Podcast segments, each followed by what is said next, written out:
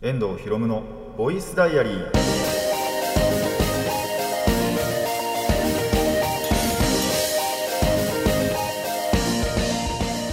ラジオの前の皆さん明けましておめでとうございます、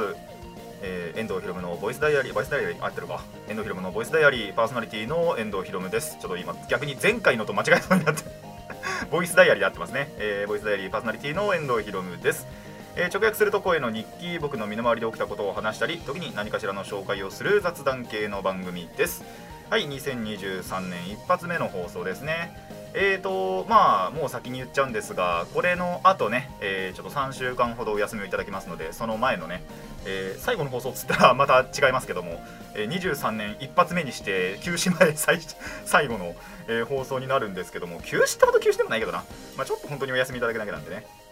って感じで、えー年末年始を過ぎてね2023年来たわけですけども。まあなんでお仕事とかだとねもう始まってる方の方が多いのかな。で学校であればギリギリまあ本当にこれがアップされてる頃には始まってるか始まってないかぐらい。まああとこれをね後々に聞いてる方にとってはま何にも関係ないと思うんですけども、えーそういう頃に収録をしております。はいあのー1月1週目なんでね。お仕事はさすがに始まってるとしてあの学校はね始まってない方の方が多いと思いますが残りのね23日ぐらいですか？わかんないですけど、えー楽しくね過ごしていただけたらと思います。えー僕はですね結構年末年始だいぶこの収録まででもまあその23年始まってから1日からこの収録までの間でも結構濃厚なあのー思い出がありますしでちょっまあそのそれこそこれからちょっと休止に入るわけですけども要はその間もねちょっとやることいろいろあったりするのでまあその辺はそれこそねあのー2月入ってあのー休止明けてからっていうんですかね。で、えー全てお話ししようとは思ってるんですがあのーとにかくねそれまで予定も結構詰まってもいるので、え全部ね消化できたらななんて思ってはいますね。皆さんはどんな年末年始を過ごされましたでしょうか？僕は本当に結構あの 詰まって詰まりに詰まってたんでね。まあでもその分結構楽しめたんじゃないかななんて思いますし。まあそれはこれからね、えーお話はしていきますので、えーご自身とね比べていただいてどんな感じだったのかというのを、えー思っていただけたらなと思います。ということで、えー今回もね、まあ、23年一発目の日記をね読んでいこうと思います。遠藤ひろむのボイスダイアリー。23年一発目1ページはこんな1ページです。遠藤ひろむの。遠藤ひろむの。ボイス。ボボボイスダイアリー。改めましてこんにちは遠藤ひろむです。まあいつも通りね。というか、えー年末年始に、まあ、僕自身に何があったのかというところからまずはねお話ししていこうと思います。じゃあまず年末の話なんですけれどもまあまずはですねそうあのーボードゲーをしましたね。ちょうどこれはでも年末あれかな？一番最後のその22年最後の収録があった本当にその直後ぐらいかな？に友達同士で集まってまあその時3人しかいなかったんですけど、えーボードゲーをしましてそれこそそのまだやってなかった、えー、と100均のボードゲーをが2つほどあったんですけど僕の中では。をやったりとかあとまたその別のね友達が持ってきたボドゲだったりまあなんなら家主のボドゲもあったりして合計4つやったのかなその日は結構ね濃厚なボドゲ会になったり。でボドゲだけじゃなくてね、あのーそこの3人は統率者ができるメンバーなんでいつもはね本当にその1対1のコマンダーっていうあの逆にその元々のコマンダーからは離れたことをやってたんですけども、えーついついにではないかな。でも本当に久しぶりにちゃんと多人数での統率者というのをね、えーやることができました。統率者って本当に1対1じゃなくて基本的には多人数でやるものなんで。あまあ4人が適正かなやっぱり。基本は4人が適正なんですけどまあその頃は本当に3人しかいないんで、え3人で久しぶりにねその多人数統率者戦っていうのをできて。いやーでもねやっぱ違うなって思いましたね。1対1でやるのとその複数ちゃんと3人以上でやるのって。まあ3人でだったんですけど3人以上というよりは。やるのって本当に違ってそれこそなんですけど僕はあんまりそういうカード入れてないんですけどその3人のメンバーのうちの1人はあの本当に多人数向けのカードっていうのをちゃんと入れてるんですよ。例えばその投票っていうシステムがあってえっ、とこれこのえっ、と2択でこっちかこっちにまあ投票してくださいと。でその投票が多かったことによって効果が変わるみたいな。本当に多人数向けな効果じゃないですか。っていうのを入れてたりして1対1でやると大体その効果って固定されるんですよ。まあちょっとカード具体的に1枚紹介するんですけど強制強制の門っていうカードがありましてえっ、と殺戮か、えー忠誠のどちらかにえっ、とまあプレイヤーは投票してくださいと。えー殺戮がより多かった場合、まあ、例えば3人いて2対1とかだった場合はもう場のパーマネント、えー、と土地じゃないパーマネントが全部吹っ飛ぶっていうまあ文字通り殺戮ですね。が起こってえー、と票が中性の方が多いもしくは、えー、と同数。本当にそれこそ1対1だとだからドローばっか選ばれちゃうんですよね。同数でも中性に入っちゃうんで。の場合は、えーそのプレイヤーこれをコントロールしているプレイヤーだけがワンドローするっていうまあなんでどっちを選んでも相手からは結構損でしかないんですよねわりかし。っていうカードを使われてるんですよ。でやっぱりその1対1の感覚の時で使うと手なりでパッて置いちゃうと、あのただドローできるだけだったんですけど、あのこれが多人数にもなるとやっぱりその殺戮が多くなるっていうことが絶対にあるわけなんですね。で何が起こったかっていうとそのそのカードを入れてるやつは、まあ、本当に自分が有利な盤面でパッて出したんですよ。でその時僕ともう一人って本当に結構場がすっからかんで何もできなかったんですね。であやべえドローされるって思ったんですけど思い出したことがあってさっきも言ったんですけど1対1で使う分には本当にドローカード足りえるんですよ。ただ2人すっからかんのやつがいたら何が起こるかっていうともうここで政治が始まるわけですね。僕がそのもう一人のプレイヤーに絶対に動くな何もするなって。でターンが回ってその強制の門をコントロールしてるプレイヤーのターンが始まると投票が始まるんですよ。殺戮か中性かを選ぶっていう。で僕ともう一人はすっからかんなんで殺戮を選んでも何にも影響ないからなんですよね。なんで絶対に動くなで次のターン開始したら殺戮に中あの入れろってやったら有利だったやつの場面が全部吹っ飛ぶんですよ。っていう政治を行えるっていうね。あの政治というかまあ本当に口車ですよね。まあでもちゃんとなんだろう。詐欺じゃないちゃんとした口車だったんでそういったことが起こりうる多人数戦だったなぁと思いましたね。あと純粋にそいつが本当に終始強かったんでもう協力してこいつを何とかして止めようっていう 話にもなったりして。ただ結局もう一人その僕じゃないもう一人の方はそもそもが事故ってたんですね。もう何も本当になんだろう全然何も引けてないみたいな感じで動けなくって終始逆に。なんで基本的には僕とその終始有利だったやつでの1対1のバチバチの殴り合いにたまにちょっと関与してくるぐらいみたいな感じだったんですけど まあそんなことがあってやっぱり多人数戦って違うなちゃんと多人数戦って違うんだなってあの1対1ばっかやってる身だからこそ感じましたね。っていう結局 MTG の話になりましたけど。そんなこともありつついやいい、えー集まりだったなと思いました。うん統率者できるだけで僕は嬉しいんでね。でそうそうだその後あの本当は温泉行こうって最初言ってたんですよ。ただあまりにもその回が長引いてしまってまあ統率者の後にまたちょっと別の MTG であのゲームしてたら8時とか9時ぐらいになっちゃったんですよね。であのーこっから温泉行くのもなってなって、えー居酒屋行きましたね。あそれもね居酒屋行くっていうのはあの家で飲むことはまあただただでもねえかな。少々あったんですけど一人で宅飲みするのはね。あったんですけどがっつりそれこそそのいつも行ってる居酒屋に行くっていうのは本当に久しぶりだったんでいや行けてよかったなと思うあの思いますしあのーまあ酔ってのねやっぱり会話っていうかそういうのもできたのが、えー面白かったなと思います。それが、まあ、年末最後の飲みだったなっていう感じですね。で、はい、あの集まりボドゲの会がその時に終わってであれですね。あのこれ後半で言おうと思ってるんですけど「あの仮面ライダー」の映画をちゃんと,、えー、と見に行ってなんで後で感想は、えーお話ししたいと思います。でバイトがですねもう大晦日まであったわけですよ。ギリギリのギリまで僕はですねあのバイトをしてましたね。完全に22年のもう締めくくりはバイトっていう 感じだったんですけど31日ってみんな外出るもんなんすかね？結構お客さん来たなって感じがしたんですよ。まあなんだろう。いつもと同じぐらいかなって多分あのー普通に考えたらっていうのかな。フェアな目で目線で見たら多分いつもと同じぐらいではあると思うんですけど31日だからっていうそのなんだろう前提条件があるがゆえにちょっと今日客多くねえかってちょっと思ってたんですよね。なんでみんななんで外出んだろうなーなんて思いながら、えーでしかもその日納品もめちゃくちゃ多かったんですよ確か。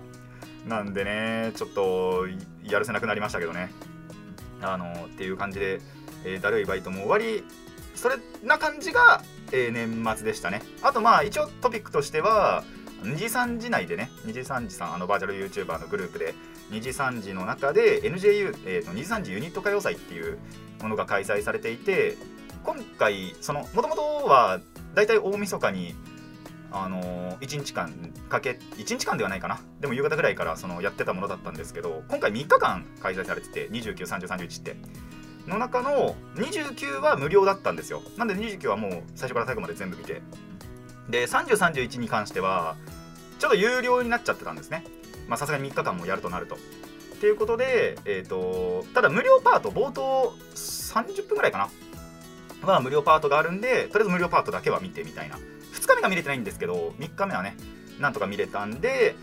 えーそれを見たりもしましたね。1日目だけでもねすごい満足度高かったんでまあ2時3時を知らないという方でも歌が好きということであればその2時3時ってこんだけ歌うまい人いるんだよっていうのを知れる機会なのでまあぜひおすすめしたいなっていう感じですね。確かまだ YouTube ではそのアーカイブが復活してないんですけどニコニコ動画とかだとそのアーカイブが確かまあ無料パートも含めてあの2日目3日目のね無料パートも含めて確かもう見れるはずなので気になった方はねぜひ、えー見ていただきたいなと思います。1日目だけでもねすっごいい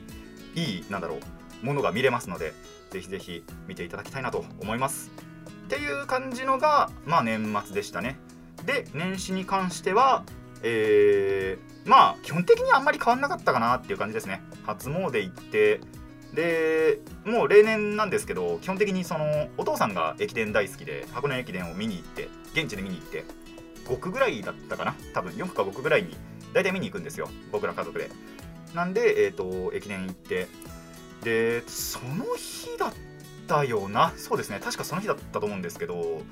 まあやっぱその年末にも温泉行きたかったなと思ったし年始もやっぱり一発目行きたいなって思ってたんですよ。で温泉の問いかけをとりあえずしそのグループ LINE でしてみたら1人だけ反応してくれたんですよね。で本当にそのカツカツの時間ではあったんですけどそいつのそのスケジュール的に。ただそこの時間しかもうないって言われたんでじゃあ行くべっつって、えー温泉に行ってきました。ただこれ本当に弾丸で2時間ぐらいしかいなかったんじゃないかな。2時間もいなかったかな。1時間半とか2時間とか。だから本当に1回ザブッと風呂入ってちょっとだけそのなんだろう休憩どころくつろぎどころみたいなところでもうあのー話して本当に30分とかしか会話してないんじゃないかな。でえー、と即帰らなきゃいけないみたいな。そいつがちょっと結構忙しくってね本当にその時間までしか入れなかったっていうことだったんでただそいつが本当にそのいつも言ってたてかそのそれこそそいつとはバイトが一緒だったんですよ。もともとで就職する時にもちろんその就職するとそいつが就職してあの同じバイトは辞めてたんですけどのなんで4年ぶりとかかな？確か。そいつが行くのは。でそいつと一緒に行くのもか。は4年ぶりだったんでもうそれは行くしかないよねみたいな感じで。2人だけだったんですけどそいつと。で会うのも1年ぶりだったんですよねそいつと。びっくりしましたねそれは。会話の中で。約ほん約ですけどね。完全な1年じゃなかったんですけどほぼほぼ1年って言っててえー、そんな会ってなかったっていう感じで思ってましたね。なんで貴重なね時間はあってよかったなと思いま思いますしでその会話の中でその次の予定といいますかあの次は今度は飲みたいよねっていう話をしててそいつ酒飲むの大好きなんですぐ酔っ払うんですけど お酒弱い割には飲むのことは大好きなんであのー2月って言ってたかな多分。まあちょうど僕もねちょっと1月中は行けそうにないんであれなんですけどまあ2月とかでなんか予定が合いそうだったらじゃあ今度は酒呼びかけてくれよっていう話をしてまあその日は終わりましたね。まあでも温泉行けたっていうタスクとしてもあれですしまあ本当に普段会えない。てかこれからも会うことが少ないだろうなっていうやつと会話もできて温泉も入れてっていうのはまあ非常によろしかったなと思いますね。まあエトストラの話ですけども、えーのぼせました。あまりにもその会話に集中しすぎて自分の限界に気づいてなかったんですよ。でザブって上がって 軽くなんですけどね。がっつりそのもう完全なダウンをするってほどじゃなかったんですけどあやべちょっと横にななんないとこれダメだっていうぐらいには あののぼせてしまっていたのであの突っ込まれました。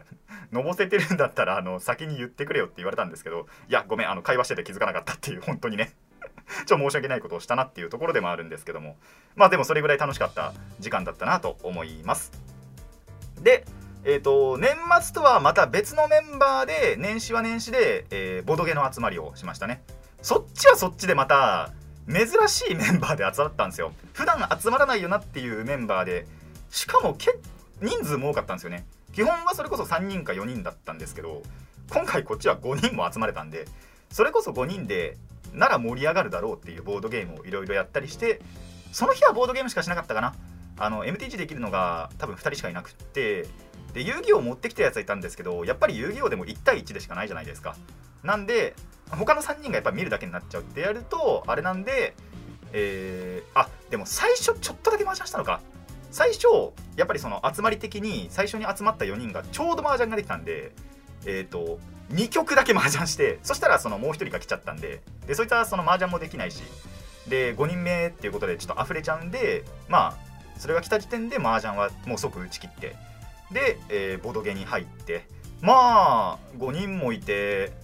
とにかくいろいろじゃあボードゲ回そっかってことになってまあとにかくボードゲーム回したなっていう感じですね。それは僕のは1個だけだったか1個か2個かあ2個やったか。でもその本当に普段やらないようなボードゲームをとりあえずいくつかやってみたりしてで5人だからこそなんか盛り上がりそうだなっていうボードゲームをちょっと見繕ってっていうので普段ではやらないようなボードゲームもやれたりしてその日はその日で本当に楽しかったなと思いますしまあそっちでもそっちでそのじゃあ次またまあこのメンバーじゃなくてもねあのー、普段遊ばないやつはまた遊べたらいいねなんて話をしながら、えー、その日も終わりましたね。やっぱりそれはそれでまた違ったメンバーいると違った楽しみ方ができるんで、えー、よろしかったよろしかったというか本当に久しぶりに会えてよかったなと思いました。でまあ何が起こったかとしては最後にしましょう、えー、ようやくですねウィークロスの開封ができました。あのー、年始でその空いてる日はないかってその後輩にね2時3時好きの後輩に、はいえーと、話してはおいて、えー、カラオケをねとりあえず1部屋借りてまずは開封をする。でそのやっぱりその2時3時ちゃんとお互い知ってるんでそれで盛り上がってあのお互い推しが出たぞなんだぞっていう話を やったりしてあのー、盛り上がった後まあどうせカラオケね借りてるんでまあちょっとだけですけどねあの本当にパック開封でタスクそのものは全て終えてるのでであのー、カラオケもちょっとだけしてからまあ話しながらねくっちゃべりながら帰るっていうことをしましたね。いや、開封はですね、開封ももし時間があったら最後にちょっとそこの話もしよっかなと思ったんですけど、まあ、余ったらにしようかなっていうぐらいですね。あのこの後仮面ライダーの映画の感想をお話しするので、それで余ったら、まあ、その箱自体の感想なんかも言えたらななんて、あ、それからエンディングでようかなっていう感じでいこうと思います。という感じの、本当に結構詰まりに詰まった年末年始だったなと思いますね。もちろん、その、まあ、元旦、元日か。元日なんかは本当に一日とりあえず寝ようって思ってたんでそんな日ももちろんあったんですけどもあとちょっと部屋の整理したりとかね、えー、なんかもしたりして結構本当に常に詰めた年末年始だったなって思いましたね。っていう感じで皆さんのと比べてみて僕のがどどれほど、まあ、充実なのかあのそれでもまだこういうことやってないんだろうみたいなのがありましたらねコメントとかでもお寄せいただけたらなとも思いますが僕としては本当に例年以上になんか濃い年末年始だったなと個人的には思ってるので、えー、皆さんもねそういったまあ僕はこれぐらい濃密だったよみたいなのでもいいんで、えー、コメントや感想などありましたら、えーと、メッセージとかねあのラジキャスのメッセージフォームでもいいしあのツイッターでもお寄せいただけたらと思います。以上年末年始の雑談でした。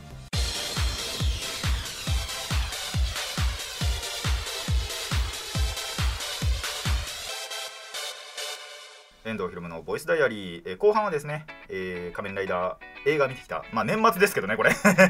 軽く1週間ぐらい前なんですけども、えー仮面ライダー見てきた映画の感想をお話ししていこうと思います。まあ構想上ね、ネタバレ一応しないように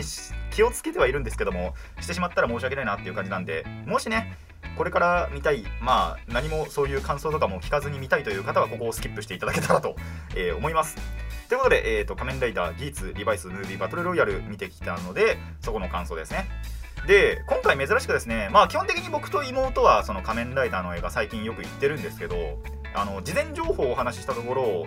お父さんもついてきたので、なんと今回3人ですね、映画代が浮きました。大体そういう時って僕が妹の分全部払ってるんで 今日はね全てをお父さんに追っかぶせたということで、えーただでね映画を見てきたわけなんですけども先にそうお話しするとまあ感想全体的なざっくりな感想を言うとまあ無難にいい映画だなっていう感じですね。あの本当にそのぬなんだろうな全然クソ映画ではないしその誰にもこんなの見せられねえよなんてことは本当に全然なくってじゃあその神映画でどんな人にでも見せられるかっていうとまあ万人受けではないよなみたいな感じのまあライダー映画ってこうだよなっていう感じのまあ無難にいつものライダー映画だなっていう感じだったんでまあ仮面ライダーを追ってるっていう方だったら絶対見た方がいいなっていう感じですね。でっていうのもそのまあそれこそギーツ・リバイスを見てないとまずまあこの映画って見ないじゃないですか。ギーツ・リバイスがその主役となる映画なんで。でプラスなんですけど今回まあってる人の方が多いかな、えー20年前の作品ですね、えー2002年から、えー2003年で放送されていた「えー仮面ライダー龍騎」が、えーから、まあ、3人ほど参戦するんですよ。っていうのもあってそれこそそのギーツ・リバイスを追ってるっていうのはほぼ前提なんですけど龍騎も見てるとより楽しめるっていう作品だったんですね。なんでこの3作品見てるかどうかでちょっと多分評価が分かれるような作品だったんじゃないかなと思います。ただ龍騎のスパイス結構効いてて 僕としては本当に満足だったんですよ。あのギーツもリバイスも見れて。でリバイスは今回のこの映画でやっと完結というかっていう感じだったんですけどもちろんそのリバイスの世界は続いてきてあと V シネマとかね V シネクストで続いてったりはするんですけどまあ一旦なんだろうその物語としては打ち切りみたいな。打ち切り？打ち切りって言ったらなんかあれだなマイナスなイメージいただきますけどまあ物語としては終わる。作品映像作品としては終わるみたいな。ところがあってまあ技術はねまだ中間地点なんで、えーこれからが楽しみだなっていうところですけども。そうですねやっぱりそのバトルロイヤルということでバチバチにやり合うところもあればそれこそなんですけどまあネタバレ回避のためにちょっとあえて伏せて言いますけど龍騎組のですねまあそれこそその主人公図シンジとレンのあのーやり取りがすごいグッときたんですよね。そこはねやっぱり龍騎見てないとそのわからないちょっと小ネタというかが仕込まれているので本当になのでさっきも言ったんですけど隅々まで楽しむってなると龍騎も見といた方がいいんですよ。ただまあ今の子たち絶対知らないわけじゃないですか20年前の作品なんて。なんでまあそういう方たちまあそれこそ逆に大人になってから最近になって見始めたっていう方でもあの龍騎見てなかったら今回のこの映画で知ってもらってそれから本編っていうのもありだと思ってるので、えーぜひね見ていただきたいなと思いますね。っていうところで、まあ、もちろんその映画としての出来ストーリーのね構成とかまあリバイス側がちょっとあっさりしすぎてたかなっていうのはもちろんちょっと抱いたんですけどもでも全体として見てでそのやっぱ主役としてはギーツ側の方が今現行でねやってる仮面ライダーっていうことでまあそっちに重きを置くのは当然なのかなっていうところでもあるのであの全体として見た時にはまあテンポとしては良かったのかなっていう。でつなぎというかまあちゃんとなんだろうリバイス組のそういう最初にね一部こう2部構成で一部でリバイスを終わらせてそれを受けてのギーツのまた第2部からの物語があのあるっていう点ではそのテンポが良かったしつなぎも良かったしで龍騎のスパイスが効いてたっていうところもあって、えー僕としては非常に満足の映画だったなと思います。ただやっぱりそのどちらかしか知らないとかってなるとあのーそういう人たちはその分でしか楽しめないのかなっていうところでしたね。実際えっと、妹は逆にそのギーツリバイスは知ってるけど龍騎は絶対見たことないはずで。でお父さんは逆に今のギーツとリバイスは見てなくて今のってまあリバイスはあの1作前ですけどもその現行のライダーは見てなくてでも逆に龍騎を好きだったんですよ。っていうのを知ってたんであのー一緒に見たんですけどそしたらやっぱり龍騎のところは楽しめたけど、あのーギーツリバイスのところは全然理解できなかったっていうことだったんでそういったところでやっぱり評価分かれちゃうのかなと思いましたね。であのー映画見終わった後に開口一番あのお父さんと話したのはいや年取ったなーっていう あの龍騎組ですね。あのオリキャスなんですよ。ちゃんとその龍騎の当時のキャストさんのえっ、と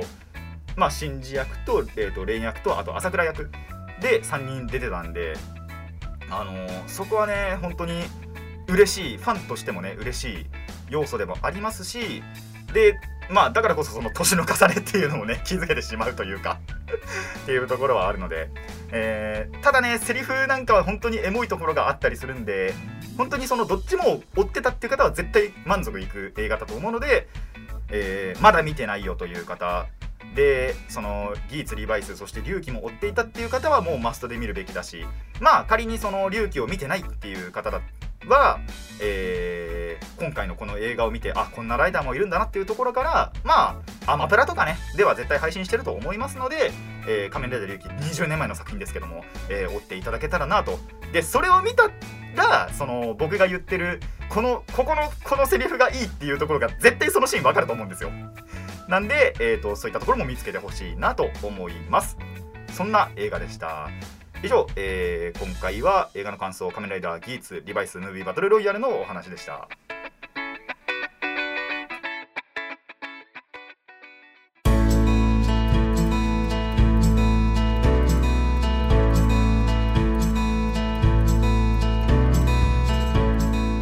遠藤ひろむのボイスダイアリーそろそろお別れの時間になってまいりました。そうあのなんで今回の映画にそもそも龍騎が出てきたかって話なんですけどあのギーツの世界観的な話になるんですけどがえっ、と龍騎と似てるっていう話をちょ結構前に多分あそれこそギーツが始まった時ぐらいにしたと思うんですよね。ギーツが始まった時ってことは多分プレインズトーカーズの時なんですけど 9月で変わるんでね仮面ライダーって。そうあのギーツの世界観的にライダー同士がその直接戦い合うってわけじゃないんですけど、まあ、ゲーム感覚みたいな感じでそのこのミッションをクリアすると何ポイントこのミッションをクリアすると何ポイントみたいな感じでそういうポイントの競い合いをしていくような、えー話なんですね。でそれが龍騎だと、まあ、完全にライダー同士でバチバチにバトルしちゃうんですけどっていうそのまあ言うてもでもバそのバトルロイヤル的なところは共通してるってことでやっぱりそのギーツの放送当初から実はそういうなんか関わりがあるんじゃないかみたいなことを言われてたんですよね。っていうのが映画ではついに実現してしまったと。ムービーバトルロイヤルということでね。っていうことでライダー同士でもバトルが始まってしまうという感じのがで関係があるので、まあ、そういったところもやっぱり注目して見ていただけるといいのかなっていう感じですね。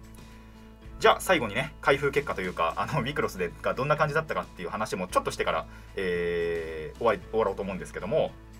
いやー当たるのはねもちろん当たりましたね。もう複数枚当たったの多分10枚ぐらい当たってるカードライバーさんもいたりしたんですけども。ただ当然ねそのウィクロスのルール上1枚だけ持ってればいい。複数枚本当にいらないっていうカードもかぶったりしちゃってまあ23枚だったかな言うても。